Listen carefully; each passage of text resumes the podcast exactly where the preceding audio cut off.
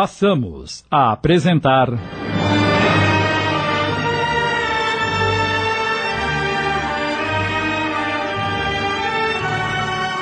A Jornada, inspirada na obra de Lina de Alexandria, minissérie de Sidney Carbone.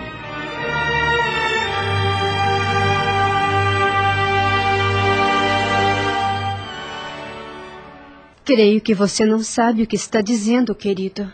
Por quê? Vinícius não está mais ao lado de Maria, Helena e Pedro. Como não? Ele fugiu e os deixou? Não, Henrique. Ele foi morto e fez a passagem assim como nós. Morto? Ele não poderia ter se arriscado. E agora, o que será de todos? Vinícius fez o que achou mais correto. Maria também terá a mesma oportunidade. Essa notícia me deixou um pouco sonso. Sei o que está passando. E onde está Vinícius? Está sendo cuidado num lugar perto daqui. Temos de ajudá-lo. Ele não se lembra de nada do que aconteceu. Eu quero ver o meu filho. Calma, querido. Assim que for possível, você o verá. Alguns dias depois, Lúcia levou Henrique para visitar o filho e passaram algumas horas juntos. Vinícius, entretanto, ainda não estava apto para reconhecer nenhum dos dois.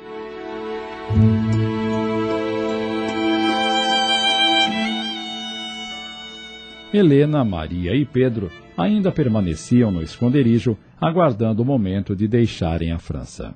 Esta demora me deixa nervosa. Vivo com o coração nas mãos, pensando que a qualquer momento os soldados invadirão este lugar e nos levarão para a prisão. Não vamos pensar no pior. Logo o senhor Jonas virá e nos ajudará a sair do país. Está tudo pronto para quando ele chegar? Sim. Não temos muito o que levar. Ai, vai ser uma viagem muito longa e cansativa. Mas temos que aguentar, Maria. Pedro ainda é muito novo e depende de nós. Eu também sou muito nova, dona Helena. Mas sempre foi ajuizada e saberá como resolver o que for necessário. A demora finalmente teve fim. Dois dias depois, ao entardecer, Jonas apareceu no esconderijo. Sua chegada foi recebida com alegria e temor. E então, senhor Jonas? Tudo certo, Maria. O coche está lá fora esperando vocês. Ah, graças a Deus. Infelizmente, não poderei acompanhá-los, mas o cocheiro já está instruído e os levará ao destino certo com segurança. Você tem o endereço de sua tia Margarida em Portugal, não tem? Sim. Ele e meu pai nunca deixaram de se corresponder e acabei decorando o endereço.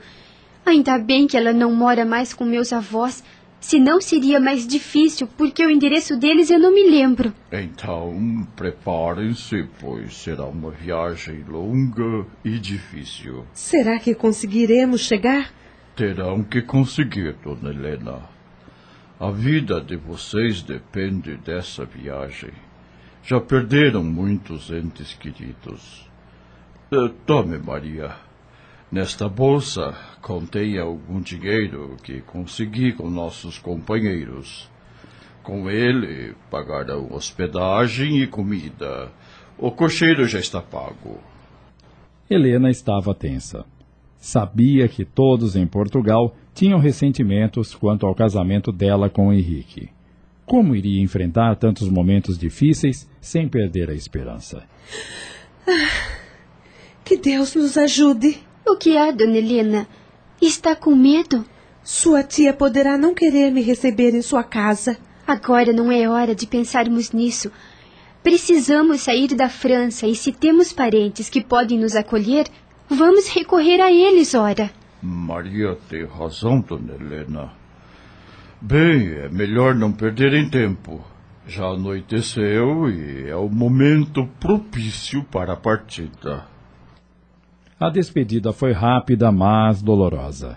Jonas emocionou-se a ponto de deixar que lágrimas lhes rolassem pelas faces.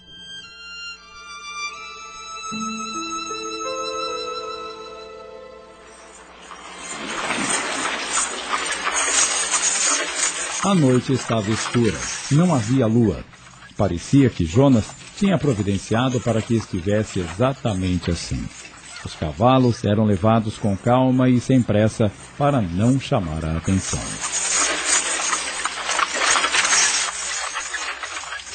Aquela noite não pararam em nenhuma estalagem para dormir. Preferiram avançar na viagem a fim de chegarem o mais breve possível. Estavam exaustos. Num determinado trecho do caminho, Pedro perguntou a Maria: Maria, como é sua tia Margarida? Bem, Pedro, lembro-me pouco dela, pois ainda era criança quando nos mudamos para a França mas ela me parecia muito gentil. Papai gostava muito dela. Dizia que tinha um bom coração e que sempre o apoiaria. Acha que seremos bem recebidos por ela e o marido? Acredito que sim. Mas eu não sou sobrinho deles. E se não quiserem saber de mim? Filho, não é hora para pensarmos nisso. Sua mãe tem razão, Pedro. Estamos juntos e assim ficaremos. Vamos rezar para que tudo dê certo e que em Portugal possamos viver em paz. Foram longos dias e noites de viagem.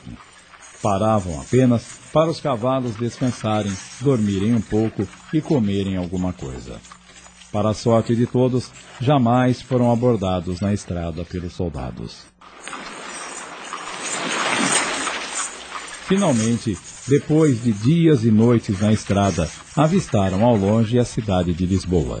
Seus corações se confundiram de alegria e temor. Mais um pouco chegaremos à casa de tia Margarida. Confesso que meu coração está apertado. O meu também, dona Helena. Mas precisamos ser fortes. Quase meia hora depois, estavam em frente à casa de Margarida. E agora? É melhor vocês ficarem aqui por enquanto. Vou me encontrar com a tia Margarida, contar-lhe tudo o que aconteceu e depois, dependendo do que ela disser, eu virei buscá-los. Está bem, Maria. Boa sorte, querida. Era evidente que Margarida não reconhecesse a sobrinha, ausente do país durante tantos anos. Mas logo após o primeiro contato, veio o longo abraço e as lágrimas ao tomar conhecimento do drama que vitimara o irmão e o sobrinho e deixara a família ao desamparo. Foram momentos de profunda emoção. Depois, pegando a sobrinha pela mão, dirigiu-se até o coxo onde estavam Helena e Pedro e disse-lhes gentil: Venham, vocês estão mortos de cansaço e famintos. Serão muito bem recebidos em minha casa.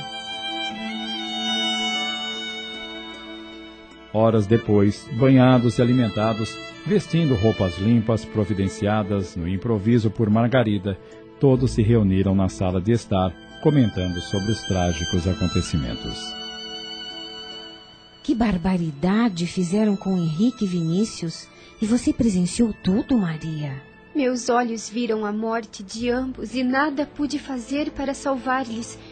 Se não fugisse para cá trazendo Dona Helena e o Pedro, também seríamos presos e mortos como fizeram com tantas famílias cujos chefes tinham as mesmas ideias do papai. Fizeram muito bem.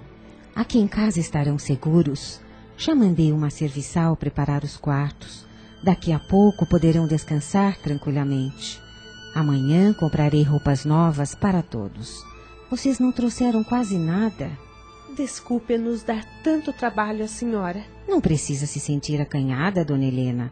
Eu nunca tive nada contra a senhora. Pelo contrário, admiro-a, pois nas cartas que Henrique me enviava, sempre falava muito bem da senhora. Sinto-me grata pelo carinho com que está nos recebendo.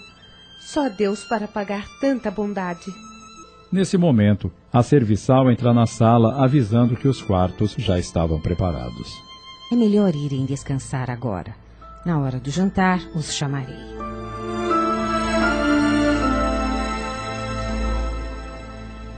Naquela mesma noite, após o jantar, Margarida chamou Maria em seu quarto. Sente-se, querida. Precisamos conversar. Pois não, tia. Bem, enquanto vocês descansavam, eu fui à casa dos meus pais. Então meus avós já estão sabendo o que aconteceu com. Não, Maria, não tive coragem de contar-lhes. Estão muito velhos, doentes, e uma notícia dessas poderia agravar o seu estado de saúde. Teremos que manter segredo por enquanto da presença de vocês nesta casa. Claro, a senhora tem toda a razão. Disse a eles que, que alguns parentes de meu marido vieram passar uma temporada conosco. Assim, evito que eles me visitem e acabem descobrindo tudo. Mas e o seu marido? Estamos apresentando. A Jornada. Voltamos a apresentar.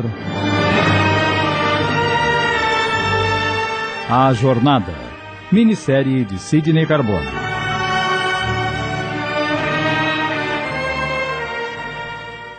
Meu marido está viajando, comprando mercadorias para as nossas lojas, e só retornará daqui a um mês. Até lá, já teremos resolvido a situação de vocês. Foi por isso que a chamei. Quero que converse com Dona Helena e o rapaz e peça-lhes para evitar fazer comentários sobre o acontecido na presença dos serviçais. Eles também pensam que vocês são parentes do meu marido. Fique tranquila, tia Margarida. Hoje mesmo falarei com Dona Helena e o Pedro.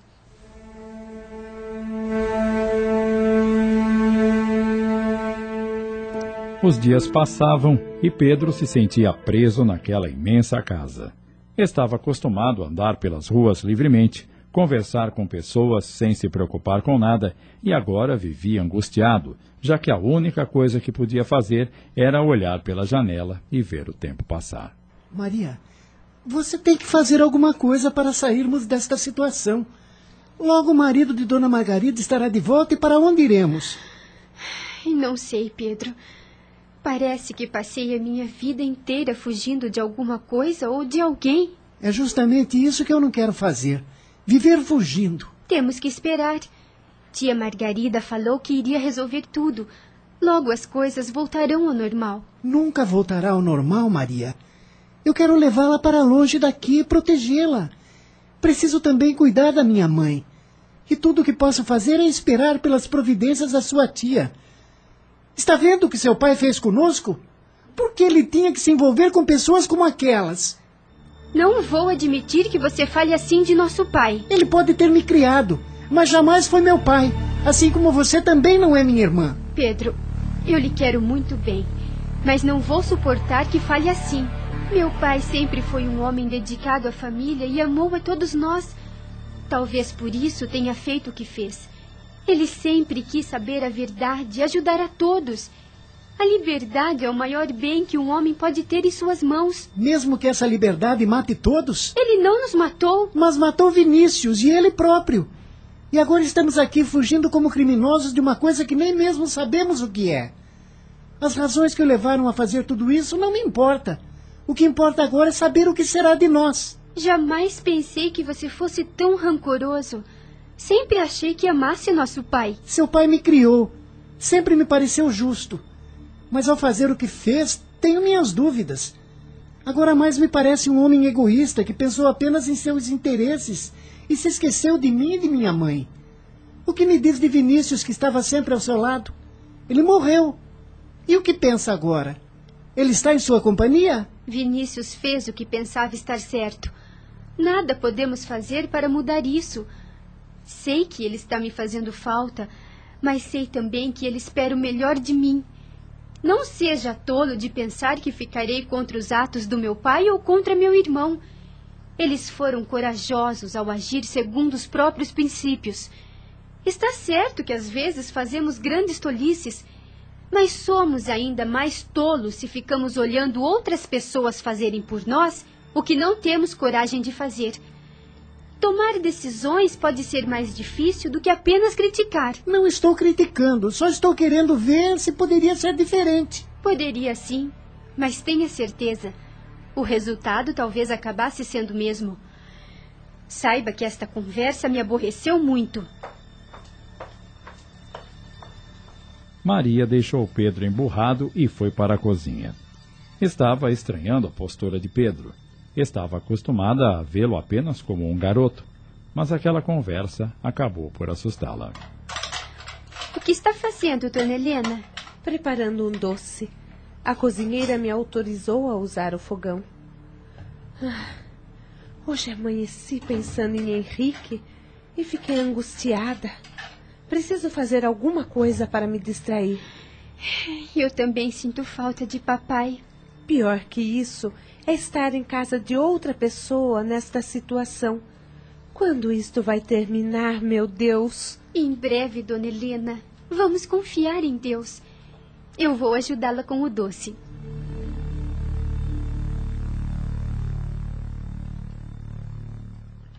Dois dias depois, Margarida chamou novamente Maria ao seu quarto. Algum problema, tia? Querida, sei que você, Dona Helena e o Pedro ainda sofrem muito pela perda de meu irmão e meu sobrinho. O tempo ainda não cicatrizou a ferida dos seus corações, mas precisamos resolver a situação de vocês. Logo meu marido estará de volta e não poderei mantê-los mais aqui. A senhora está querendo dizer que. Vocês devem voltar para o Brasil. Para o Brasil? Sim, é sua terra de origem. E eu tenho o nome do local onde o seu avô, pai de sua mãe, possui muitas terras e propriedades. Mas eu sou mulher, tia, e Vinícius está morto. Eu nada valeria para o meu avô. Ora, você tem direito àquelas terras. É filha de Lúcia. Seu avô jamais poderá negar isso. E como poderei ir para uma terra da qual nem me lembro mais, levando uma madrasta e o um filho que não tem o sangue do meu pai? Mas está decidido, Maria. Você irá e partirá logo. Eu ainda tenho esperança de retornar à França depois que todo esse movimento terminar. Não se iluda. A ira da igreja ainda perdurará por muitos e muitos anos. Mas no Brasil também há igrejas. Mas é uma terra muito grande. Levariam muito tempo para encontrá-los. E quem sabe quando isso acontecesse, as coisas não estariam mudadas? Compreenda, querida. É para o seu bem, o bem da sua família. Aqui em Portugal, as coisas são muito difíceis. Jamais vocês conseguiriam se reerguer, viver com dignidade. Está bem, tia Margarida. Se a senhora acha que será melhor, o que me resta fazer? Só tem mais um detalhe, querida. Terá que partir casada.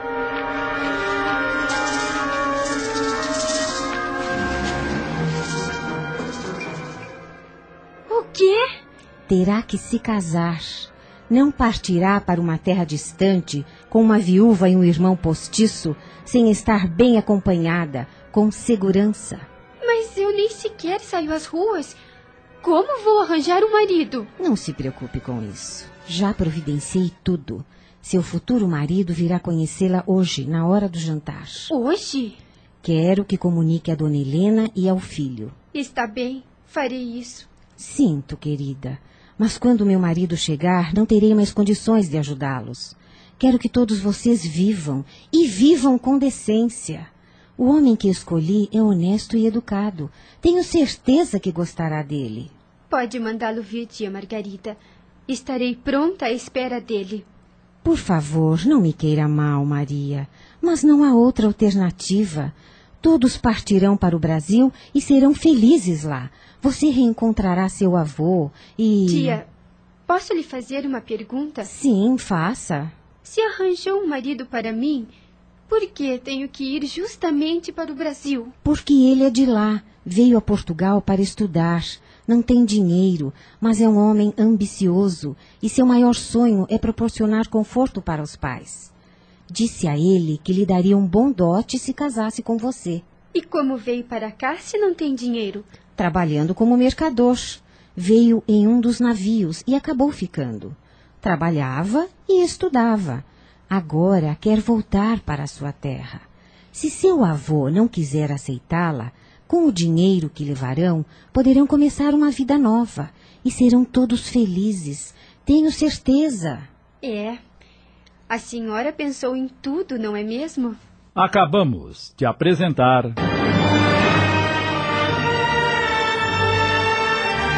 A Jornada, inspirada na obra de Lina de Alexandria, minissérie de Sidney Carbone em 25 capítulos.